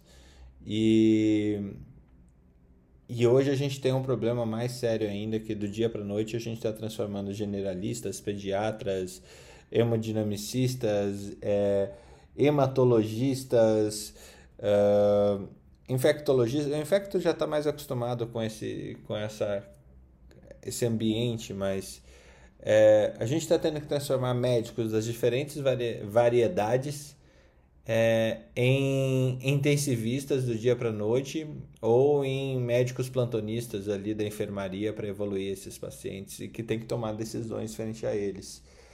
É, estaríamos também uh, sendo iatrogênicos com esses pacientes por, por, é, por uma incompetência. É, por uma incompetência formativa mesmo, essa distanase ela tem raízes é, na formação médica básica, como a gente está indo, ou ela tem também raízes em todos esses setores que a gente falou, na política, na gestão, no, no, nos recursos humanos, além dos médicos também? Como que você vê esse, essa distribuição de, de papéis frente a esse distanásia, esse, é, esse essa questão da gente trazer uma, uma morte é, perturbadora, por assim dizer. Posso fingir que minha internet caiu? que pergunta. Né? Poder pode, mas. então, assim, eu, eu, vou falar de duas coisas, muito do ponto de vista técnico. Eu, eu, eu apesar de eu ter os meus mundos aqui, imaginar o um mundo utópico, né? Eu acho que a gente está falando muito mais de um mundo real, né? Então, é, até te mandei no privado depois, Fernanda, não sei se você quis fazer algum sentido compartilhar, que é esse protocolo da, da AMIB, que é o protocolo que, na minha visão, é o protocolo assim, mais é, maduro que a gente tem no Brasil aqui. Né? É só aproveitar o gancho que você me deu. É, todos os artigos e coisas que a gente traz aqui no Troca de Plantão, você pode que está ouvindo aqui, você vai poder ver lá na Academia Médica depois, lá por volta do meio-dia a gente traz. E esse artigo que a Úrsula compartilhou é um artigo de maio que também vai estar lá disponível para ser acessado, tá? Então, a gente faz a discussão, a troca de plantão aqui de manhã, lá pelo meio-dia, a gente traz o podcast para quem não pôde ouvir, então você pode compartilhar para quem não tem Clubhouse e os artigos que a gente discutiu é, nesse, nesse momento aqui no Troca. Então, eu posso eu... fazer uma, uma pergunta para a Úrsula? Que eu estou já emenda. Para saber a opinião dela. Úrsula, desculpa, mas aí você podia até emendar. É, eu acompanho muitos, eu sou cardiologista também, tá? E eu acompanho muitos pacientes que têm outras doenças é, crônicas, enfim, até em paliativos, tipo onco mesmo. Está é, tá sendo muito comum, pelo menos por aqui, os pacientes não têm a ideia da gravidade da doença que eles têm. E, e o que passam é a sensação que os oncologistas não deixam eles, dizer assim, suficientemente informados no sentido de que aquilo ali é um tratamento paliativo ou de qualidade de vida. Eles vêm, vêm obviamente, né, sempre com a expectativa de cura e às vezes fica, a gente fica numa situação um pouco complicada até para conversar. É, o que, que, você acha dessa abordar? Eu não sei, assim, é tipo muito é, é franco com meus pacientes, tá? Então, assim, eu, eu, eu, eu procuro ser o mais humano possível, mas sempre franco, dentro da transparência do caso que ele tem. É, o que, que você acha desse tipo de conduta, meio que esconder a doença do paciente? E outra, às vezes, que a gente tem pego também, alguns oncologistas esgotam todos os protocolos e depois ficam fazendo off-label, é, onde a gente vê que é, apenas uma, uma, não sei nem, é uma satisfação que eles dão para o paciente e para a família. O que, que você acha dessas condutas? Ai, meu Deus, eu vou fingir que a internet caiu de novo, então. Olha só, acho que eu vou tentar emendar vamos ver se eu consigo chegar lá.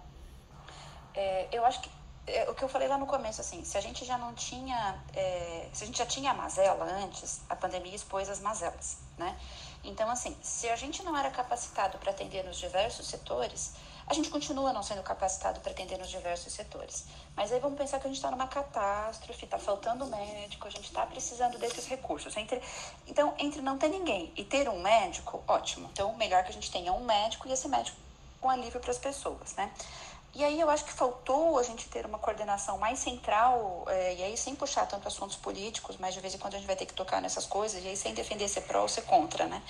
Mas faltou, assim, ter uma condução central, uh, talvez do, das entidades maiores de saúde do Brasil, até do poder público, então uma diretriz clara para proteger o médico, em dois sentidos. No primeiro, no sentido ético-legal da coisa. Então, olha só, fazendo esta conduta é a orientação do nosso país. Né? E aí a gente ia ter que parar de brigar de quem é pró ou contra algumas drogas, esse tipo de coisa, e atuar numa direção, porque assim, existe um protocolo no país.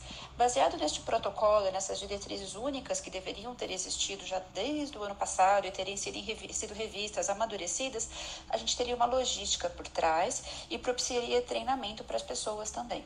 Né? Então, este é o meu mundo cor-de-rosa e utópico. Né? Não aconteceu nada disso. Ok, o que, que a gente tem? É um monte de gente desgostosa. Então, eu olho para minha formação, para os artigos que, que eu li, e é que a gente acaba tendo condutas nessa direção. Uh, ontem me passaram, ontem não, acho que foi segunda-feira, e eu li ontem. Ontem foi segunda, então passaram, sei lá, sábado, sexta, é, algumas diretrizes aqui do estado do Paraná, feitas por um hospital e por um grupo que está atendendo muito Covid, né? Eu fui dar uma lida, tem algumas condutas que eu, Úrsula, faria um pouco diferente. Mas elas não estão tão diferentes assim de coisas técnicas razoáveis. Então, assim, se eu estivesse trabalhando na linha de frente, eu pessoalmente eu não vejo problema em atender daquela maneira. E aí que eu acho que a gente precisava começar a tirar um pouco do rei da nossa barriga e falar: peraí, medicina foi feita para a sociedade, né? E eu preciso talvez trabalhar como sociedade, coordenar pessoas sejam de alguma forma atendidas. E aí eu não estou falando de cuidado paliativo, estou falando de medicina e de oferta de medicina do que a gente precisa talvez respondendo um pouco mais do que o Fernando falou. Então a gente precisava de uma coordenação central e a gente ficasse tranquilo para trabalhar numa certa direção. Não temos. A gente vai ter que lidar com.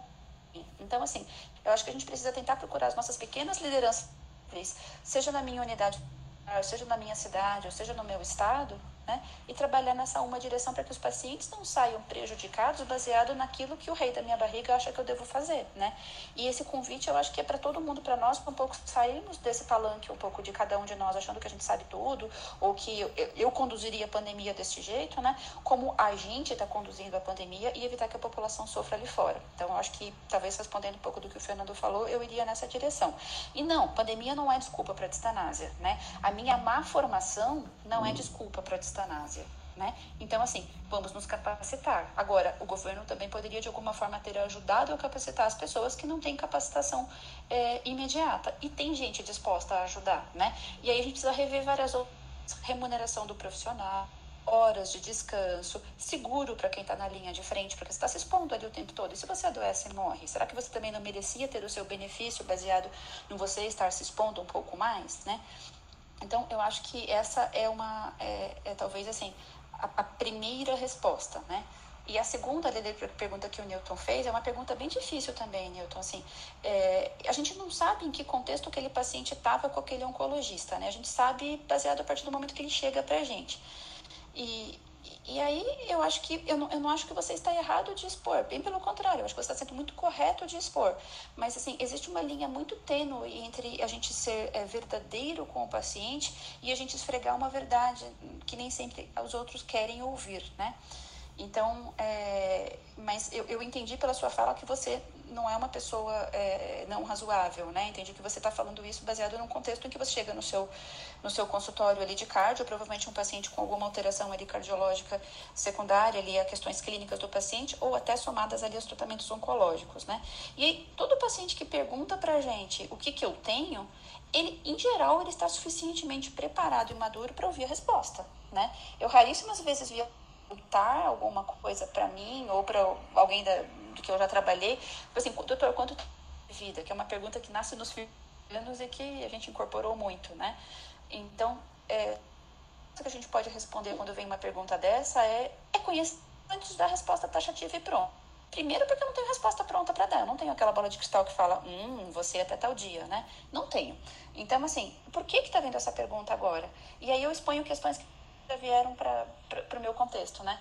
Um paciente que perguntou quanto de vida, e aí quando você pergunta, nossa, por que, que você quer saber isso hoje? A gente já conversou, ou consulta, por que, que você quer fazer essa pergunta para mim hoje, né? E aí o paciente conta às vezes o porquê que ele faz aquela pergunta, né? Então o porquê é quando o paciente responde com os valores e com as histórias dele. E olha que legal, quando o paciente conta um pouco da história dele, eu posso incluir isso no dia a dia. E Fernando, diferente do que você falou, sim, toma tempo, toma tempo formar um paliativista, né? Mas o que aqueles protocolos falam? Incluir pessoas distância para ajudar a triagem. Então, assim, não vai dar tempo de formar um bioeticista correndo para ele atuar no hospital X aqui perto da minha casa. Mas será que ajudar como bioeticista é, numa equipe de triagem? Até porque não deveria ser a pessoa que está no pronto-socorro na linha de frente que devia estar tá fazendo a triagem. Devia ser alguém que está um pouco blindado nesse bastidor para ajudar a fazer a triagem e deixar o camarada que está ali na linha de frente com menos estresse emocional, só com o estresse emocional que ele tem que fazer. Então, Volto ali aquele ponto, porque assim, não dá tempo, pode pedir ajuda e as questões ali da tecnologia estão aí para isso, para ajudar. Falta tempo? Falta, mas aí a gente precisa por mais profissional. Então, voltando para o que o Newton falou, será que a gente não precisa talvez dos outros profissionais e perguntar, Onco, tô vendo aqui que a dona fulana chegou no meu consultório e ela não está sabendo o que que é com, né? É, e às vezes esse paciente não foi contado por falta de capacitação do profissional prévia. Ele não consegue contar uma verdade para o paciente. E aí vamos mergulhar um pouco mais nessa ferida. Quando eu falo que um paciente não teve uma cura ou não está melhorando com os tratamentos que eu estou propondo para ele, será que eu não estou expondo a minha falta de onipotência? E eu vejo que isso é uma dificuldade para um monte de gente, né? É, assim, a falha, quando a minha anestesia der errado, quando o meu implante é, cardíaco ali da, da, da hemodinâmica não deu certo, será que eu não estou vezes, é, e aí eu tô falando cada um vai ter que resolver na sua terapia isso, né? Será que a gente não tem que lidar com a nossa fragilidade? Que sim, os nossos procedimentos às vezes não dão tão certo assim, né? E sim, a minha medicina não salva todo mundo, né? Tudo que eu sei às vezes não é suficiente para salvar uma pessoa. Então a gente tem que lidar às vezes com essas frustrações nossas, com a nossa ausência de onipotência, para começar a lidar um pouco de maneira mais verdadeira com né? Então, sim, os pacientes têm que ser orientados, mas o quanto que cada paciente quer de fato ser orientado? Né? O que eu já vi, paciente que pergunta tempo de vida, e é tipo, ia participar do Natal, e a gente está em março, e o Natal é importante porque meus filhos vêm me visitar. E assim, se você botar isso em perspectiva do tipo, bom, a doença de março até dezembro, a gente está falando aí de nove meses, será que esse paciente tem essa sobrevida? Hum, talvez sim. Então, conversa com o paciente de, olha, o prognóstico que eu tenho para o senhor, o que eu vejo pessoas com condições parecidas com a do senhor é de meses que, que o senhor pensa disso? E aí ele pode contar, e aí foi o que eu já vi de histórias do tipo, vamos comemorar o Natal em junho? Porque eu não sei se o fulano vai viver até dezembro, né? Então você pode, diante destas respostas, pessoas se aproximarem ou não se aproximarem. E aí são aquelas histórias bonitinhas que a gente vem cuidar do paliativo, que fulano foi ver o mar, fulano comemorou aniversário, fulano isso. Mas para isso acontecer, a gente tem que ter uma conversa, às vezes, de bastidor para enxergar a própria finitude.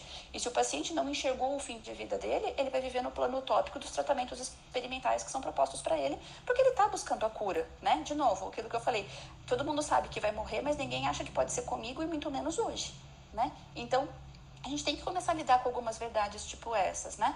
E, e aí, soft skills, né? Ninguém me paga melhor porque eu sei conversar bem com as pessoas. Ninguém me paga mais se eu tenho uma capacidade de acolher e de motivar a minha equipe. Mas será que isso não faz parte do meu trabalho médico? Eu acho que a gente treinou tanto passar em tracate, passar tanto tubo e que tem que fazer parte da prática médica, mas a gente não fez o debriefing disso, né? A gente não foi falar depois para o aluno, e a gente mesmo enquanto aluno, e alguns como a gente como professores, né? A gente não fez o debriefing para falar do tipo, olha, pode fazer isso de maneira mais delicada, em quem que eu vou fazer, quando que eu vou fazer, de que jeito que eu vou fazer, como é que eu vou comunicar, né? É, e aí vou dar um exemplo só de treinamentos que eu fiz com os meus alunos, né, sobre comunicação. A gente colocava, eu, eu, eu, eu, fiz teatro por um tempo, né, então eu tenho alunos que tinham interesse em teatro, a gente fez práticas de simulação treinando. Eu tinha alunos foram treinados em teatro, né, e outros alunos que vinham para as oficinas que teatro. Eles entravam, eles tinham médica de um paciente, eles tinham que conversar dentro de uma sala com aquele ator que por acaso era um outro estudante de medicina. A gente só tinha a delicadeza de não colocar alunos que se conheciam na mesma sala para não quebrar a dinâmica, né? Os alunos, assim, 100% dos alunos falam como era difícil a experiência e era só num plano de simulação, não era nem um plano real. Então, ou seja, a gente não está treinando os médicos para aprender a conversar. Ah, basicamente, o que a gente contava ali era diagnóstico de HIV, era perda de prognóstico de doença oncológica, era aborto, né? Eram mortes que são do dia a dia, são doenças que são do dia a dia. Eu não coloquei nenhuma simulação para comunicar óbito, morreu, nenhuma. Né? Eram só situações muito do dia a dia mesmo. E os alunos não estavam preparados, né? Com uma sessão de treinamento, um debriefing que levava até do todo mundo poder chorar explicar o que aconteceu, onde estava a facilidade. E no final a gente fazia uma simulação em que a gente considerava mais ideal para aquela situação, né? E aí voltavam os alunos em 30 dias. 100%, não digo 100%, mas assim, todos melhoravam, né? E assim, mais de metade dos alunos melhoravam os scores de maneira significativa. Então, ou seja, um treinamento com um debriefing, debriefing de duas horas e mais uma possibilidade de treinamento, virtualmente 50% dos meus alunos melhoraram. A gente não continuou com essa pesquisa para ver se eles continuavam melhorando mais depois, mas é uma possibilidade em algum momento. Então, assim, tá faltando soft skill, gente. Tá faltando, assim, a gente aprender a conversar, porque o técnico de adquirir. Agora, das éticas ali diante do, desse paciente, né?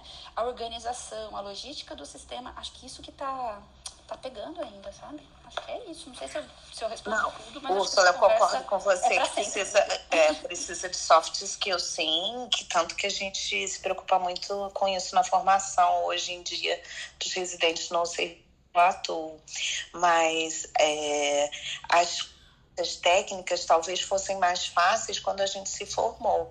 E agora a gente está tendo formação de novas faculdades em que tudo é virtual, em que não vê paciente, em que só vê ator. Em, então tem muito, muito, muito problema na formação técnica também e nas habilidades práticas. Em associação com a falta de soft skills, se você não, não tem contato com o paciente, é difícil também você desenvolver isso, né? Que na minha faculdade, como era uma faculdade pública, a gente tinha um hospital SUS à disposição e paciente até não poder mais. Então, no terceiro ano, eu já estava conversando sobre esses assuntos com é, passando diagnóstico para a família, falando que o paciente não tinha prognóstico, tudo. No terceiro ano eu já tinha essas responsabilidades. Então, é, é muito diferente do que as pessoas estão sendo expostas hoje na formação delas. Úrsula, um complemento também. Eu achei muito importante quando você falou desse cuidado que a gente tem na abordagem com nossos pacientes, a gente, como médico, também precisa ah, dessa abordagem com a nossa família, com os nossos irmãos, como como é que a gente está conduzindo isso também na nossa casa? Eu estou falando, uh, eu tive um exemplo ano passado, meu pai, 102 anos, jamais internou na vida, nunca teve uma internação, é, autônomo de comer sozinho, tinha autonomia, etc., com os cuidados, obviamente, pela idade, e fez um quadro de um quadro respiratório em meio à pandemia, em abril, um quadro respiratório com desaturação. Obviamente, a primeira suspeita era Covid, porque ele tem cuidadores, e levamos ele para uma clínica de paliação, uma clínica de retaguarda. Eu achei que era a melhor opção para. Ah, não teria como investir tanto nele com 102 anos, mas levei.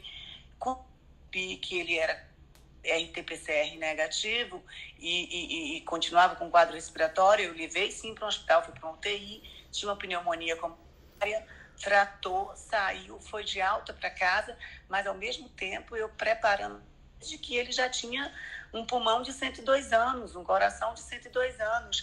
E é nesse retorno, 40 dias depois, por uma fatalidade, ele fez uma broncoaspiração. Aí, quando retornou para o hospital, aí sim, Aí eu já estava preparando a família de que o pulmão dele tinha 102 anos, que ele saiu bem daquela pneumonia, mas agora ele estava com um quadro muito mais grave.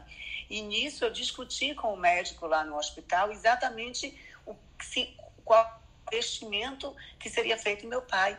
E ele descansou de forma muito tranquila e sem sofrimento, porque ele não suportaria mais, mesmo que retornasse dessa broncoaspiração, ele ia ficar com sequelas gravíssimas. Então, tudo isso a gente também tem uma responsabilidade muito grande de preparar a nossa família, preparar os nossos familiares. Então a gente fala tanto em preparar o paciente, a família do paciente, e a gente está preparando a nossa família? A gente está se preparando para isso? Isso que você falou, né, Marileia? Porque não, não é porque tem 102 anos, acho que foi isso que você comentou, né?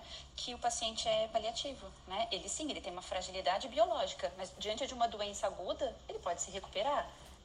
Né? Então, é, é, acho que esse, esse olhar fino que aí o, o cuidado paliativo dá, mas cada agravo é uma porta assim perfeita para a gente começar a conversar. E se não desse certo, o que que a gente pensa disso? Como que a gente né? Há uns anos atrás, meu pai teve uma situação grave, né? E aí eu tive uma oportunidade de conversar com ele. Falou assim, por exemplo, quer ver coisa simples, que quer ser cremado. Eu falei, ah, tudo feito, né? E o que que a gente faz com as cinzas? Ah, não sei, a cinza é tua, né? Eu não, não é minha, a cinza é sua, pai. Como que a gente quer, como que você quer que a gente ritualize isso, né? E aí ele teve a oportunidade de pensar e um dia ele comunicou pra gente o que, que ele queria que fizesse. E aí, então, assim, ele me deu a oportunidade de o dia que isso acontecer, porque isso ainda bem não aconteceu, é, eu posso ritualizar isso com a minha família. E isso vai ajudar com o nosso luto. Então, assim, eu estou honrando o desejo do pai e provavelmente vou estar tá ajudando a minha família e a mim mesma, né? Então, é, é olhar que a gente é paciente também. A gente só está na condição de médico, mas a gente é paciente também. Nossa, é incrível, Úrsula. É incrível a, a discussão. É, esperamos tê-la tê-la mais vezes aqui conosco. É, tem bastante coisa para digerir, né? Eu deixo o convite para vocês que estão ouvindo também. Tem um texto da Úrsula que já saiu na Academia Médica que chama Não usem o clichê Sinto muito. Infelizmente o paciente foi a óbito. Sinto muito, o paciente foi a óbito. É, o Mark Green lá do IR, ela traz essa experiência de vida e com certeza ajuda muito, muito, muito a, a gente se posicionar nas vezes que a gente deu uma notícia de morte para uma família. É, obrigado por compartilhar esse texto junto conosco né, na Academia Médica, Úrsula. E assim, eu tô, tô extremamente feliz por esse papo que a gente teve hoje. Obrigado mesmo. É, eu queria realmente já, já puxar o, o barco aqui, que já são oito horas, é, com, com uh, vocês se despedindo. Hoje não teve muita, muita troca de assunto, mas realmente eu acho que, que todos crescemos aqui, Ursula. Obrigado mesmo. Ah, eu que agradeço ter a chance de trazer os meus devaneios para cá também, né? São muitos que vários deles não têm respostas. Eles estão começando a ter um plano de ação, alguns deles, né? Acho que muitos dos planos de ações foram desenvolvidos para minha vida, para minha carreira até agora. É, alguns anos atrás, quando eu já fui para docência, eu comecei a implantar esses planos de ação e eu brinco com uma amiga minha que é para mudar o mundo, né? Se a gente vai conseguir, eu não sei, mas assim, a gente vai levar um pouco mais desse, dessa vivência para as pessoas porque ela é, ela é necessária, né? E, então eu que agradeço a oportunidade de dividir aqui um pouquinho com vocês e, enfim, muito Obrigada bom. por me escutarem as minhas doideiras. Eu que agradeço. Felipe, o seu bom dia também para o pessoal. que o Felipe está no elevador. Não, eu estava com o microfone ligado aqui. Nossa, o assunto foi espetacular. Eu, eu... Tem tanto que a gente conversar, tem tanta história para a gente falar, né? Que todo mundo vai ter uma história com relação a esse assunto. E a gente devia fazer um livro só das histórias. Espetacular, foi ótimo. Parabéns. Carlos, bom dia.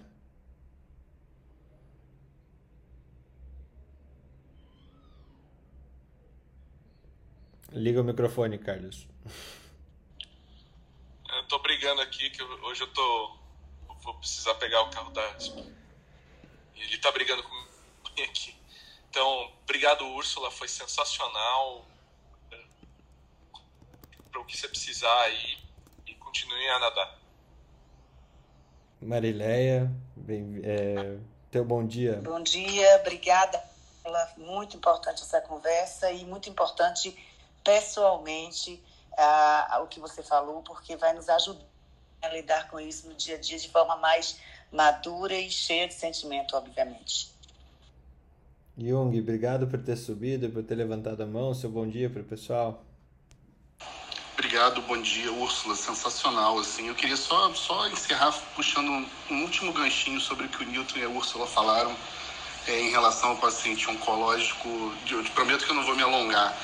É, a minha especialidade, a oncohematologia, é uma das especialidades mais distanásicas que existem. Assim, é, incrível e é difícil trazer essa conversa. Uma das coisas que eu sempre falo para os meus residentes é o seguinte, cara, a gente hoje é o resultado das escolhas que a gente fez. Boas ou ruins, a gente está aqui por conta delas. Quando você se depara com um paciente com uma doença oncológica, em especial uma doença oncohematológica, tipo uma leucemia aguda, que é uma coisa extremamente dramática, extremamente difícil de tomar decisões, todas as escolhas que aquela pessoa fazer daqui para frente vão depender muito daquilo que vai falar para ela. Então, assim, isso é uma grande realidade. Assim, então, a gente tem que ter um compromisso com a verdade. A forma de falar a verdade é que é a arte, assim, mas a gente precisa ser capaz de falar a verdade, porque se a gente falsas esperanças, se a gente disser meias verdades, aquela pessoa não vai poder fazer as escolhas certas para o tempo, por exemplo, que ela ainda tem de vida. Então, assim, por mim, eu ficava conversando sobre isso aqui até, sei lá, até amanhã. Mas queria agradecer, queria fazer um convite para a Úrsula, se ela estiver disposta um dia a conversar com os residentes de hematologia do INCA. E obrigado, bom dia para todo mundo. Já aceitei, Young. Se conversem aí via Instagram, eu acho que é muito legal isso. Ana, seu bom dia para o pessoal. Bom dia. Eu queria. Não estar aqui em casa com as crianças ainda, de homeschooling. É, eu queria falar ah, duas notícias rapidinhas e dar meu bom dia. Uma é que ontem o número de vacinas superou o número de infectados no momento. Então, isso é uma coisa positiva, né? Dois, que a Universidade Federal de Alagoas, em conjunto com a USP, a Unicamp, a FGV, o FRJ, Fiocruz, fizeram um banco de dados de março de 2000 até agora, avaliando uma região em Alagoas, que é Maragogi, e chegaram à conclusão que as pessoas estavam se contaminando nesse local em unidades de saúde, hospitais e supermercados. Que eram os locais de maior contaminação. Fizeram essa avaliação prospectiva nesse local, né? Essas duas notícias que eu queria falar hoje. Essa questão dos hospitais ser centro de contaminação é uma coisa que a gente tem que abordar também. Newton, seu bom dia. Bom dia, mais uma vez, obrigado, Fernando, por ter subido aqui. Eu quero parabenizar a Úrsula e eu fiquei muito feliz de escutar essa palavra do Yang aqui em relação à comunicação com os pacientes, porque eles têm decisões a tomar. É isso que eu defendo também. Quando eu coloquei a questão, é exatamente essa. Então, muito, muito feliz de ver pessoas como você com esse tipo de conduta. É, eu também sou professor de medicina, então procuro passar para os meus alunos é, uma abordagem de não esconder a verdade do paciente, logicamente com uma forma com muito tato, para você dar notícias, por exemplo, de HIV, de diagnóstico positivo de câncer, que muitas vezes é, é feito de forma incidental, procurando outras doenças. Então, mas a verdade ela tem que ser dita, porque ele precisa tomar condutas, ele precisa preparar a família, precisa se preparar, ele precisa fazer algumas coisas que ele queria fazer. Então, eu sou favorável a isso, a não esconder do paciente que ele tem alguma tem uma doença grave com um prognóstico que a gente não vai quantificar, mas a gente sabe é, que ele não vai ter, exemplo, mais 10 anos de vida, a gente sabe disso, nem 20, nem 15. Então ele precisa se preparar. Eu acho que essa é a abordagem correta frente a situações como essa. E a parte de tratamento paliativo é muito importante para confortar esses pacientes. Assim, é uma, vamos dizer assim, é uma área ainda pouco é, implantada, digamos assim, no serviço de saúde, que é muito importante. E é isso, obrigado mais uma vez e sempre bom aqui, Fernando. Muito bom. Obrigado, Newton. É, Jair, seu bom dia. Bom, bom dia a todos. É, também deixar minha gratidão aí com a Úrsula, uma, uma lição de vida para gente, uma injeção de ânimo para começar um dia com uma visão e uma maneira diferentes. Eu vou aproveitar, Fernando, se você me permitir, deixar uma dica. Não sei se é muito cabe aqui, mas aquilo que é bom acho que a gente deve dividir com os colegas. Cabe sim. Então, é, eu deixo uma dica cultural que, infelizmente, são apresentações. É hoje, domingo e terça, é, é, que está é, tendo uma peça via internet, via Zoom, chama A Voz do Silêncio. Quem escreveu essa peça foi a professora Lucilena Galvão, uma filósofa. É, é imperdível, é sobre a vida e a autoria de uma filósofa chamada Helena Petrova Blavatsky. É um monólogo de uma hora e pouco é, comprado via Simpla. Quem quiser entrar no site é com.br, colocar a voz do silêncio. São as últimas três apresentações que ocorrem de terças e domingos. Então tem hoje, domingo e a próxima terça. E depois eles saem de cartaz por um tempo.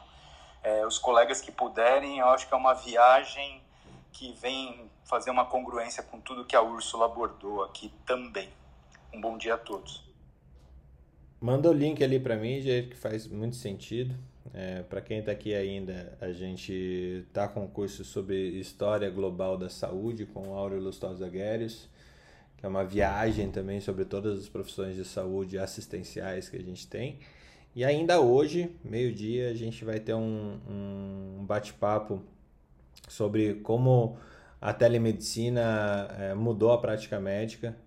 É, hoje faz um ano que, que a gente teve a primeira medida provisória que abriu espaço para telemedicina é, em âmbito governamental né, na época do, do em pandemia, né? Então a gente tem esse bate-papo meio-dia, convide seus amigos, entra lá na Academia Médica, clica lá no, no primeiro post que a gente tem, que é sobre esse, esse texto, e também no curso de História Global da Saúde, que faz muito sentido. Tá bom? Um abraço a todos, que tenham um excelente dia. Qualquer coisa, entre em contato com a gente aqui no Instagram, é, ouça o podcast depois lá na Academia Médica ou no Spotify ou onde quer que seja.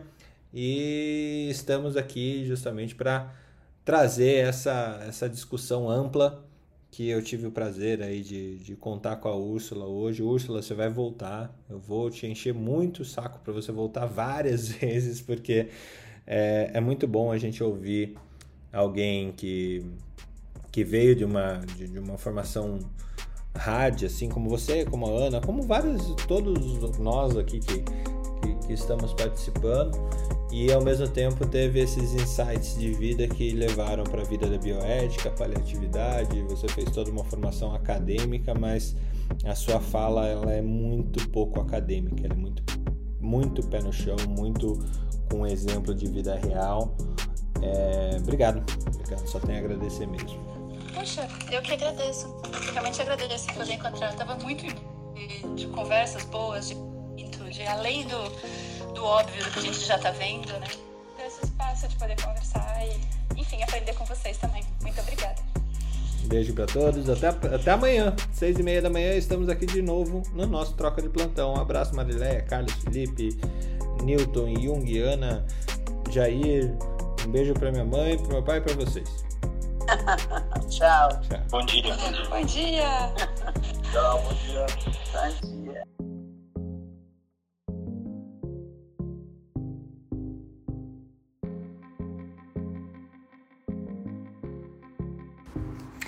Academia Médica. Bem-vindo à revolução do conhecimento em saúde.